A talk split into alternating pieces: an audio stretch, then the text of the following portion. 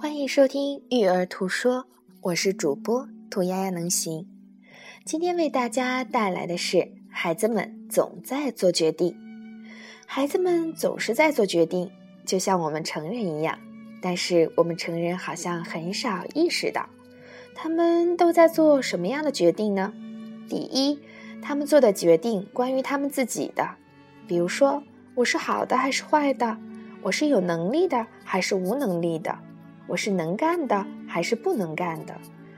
第二类，他们的决定是关于其他人，其他小朋友是鼓励的还是不被鼓励的？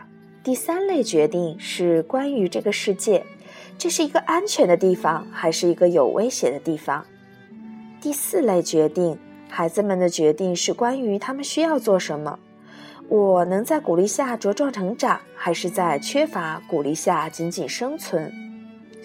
其实，在我们意识到孩子总是在决定的这一刻，我们就已经明白我们应该用如何的方式来对待孩子。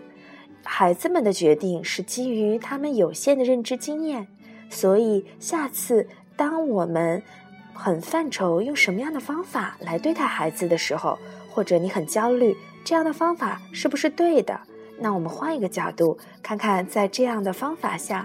孩子们做出的决定是什么样子的？是不是帮助他们找到归属感和价值感的？也许这会对你有更多的启发。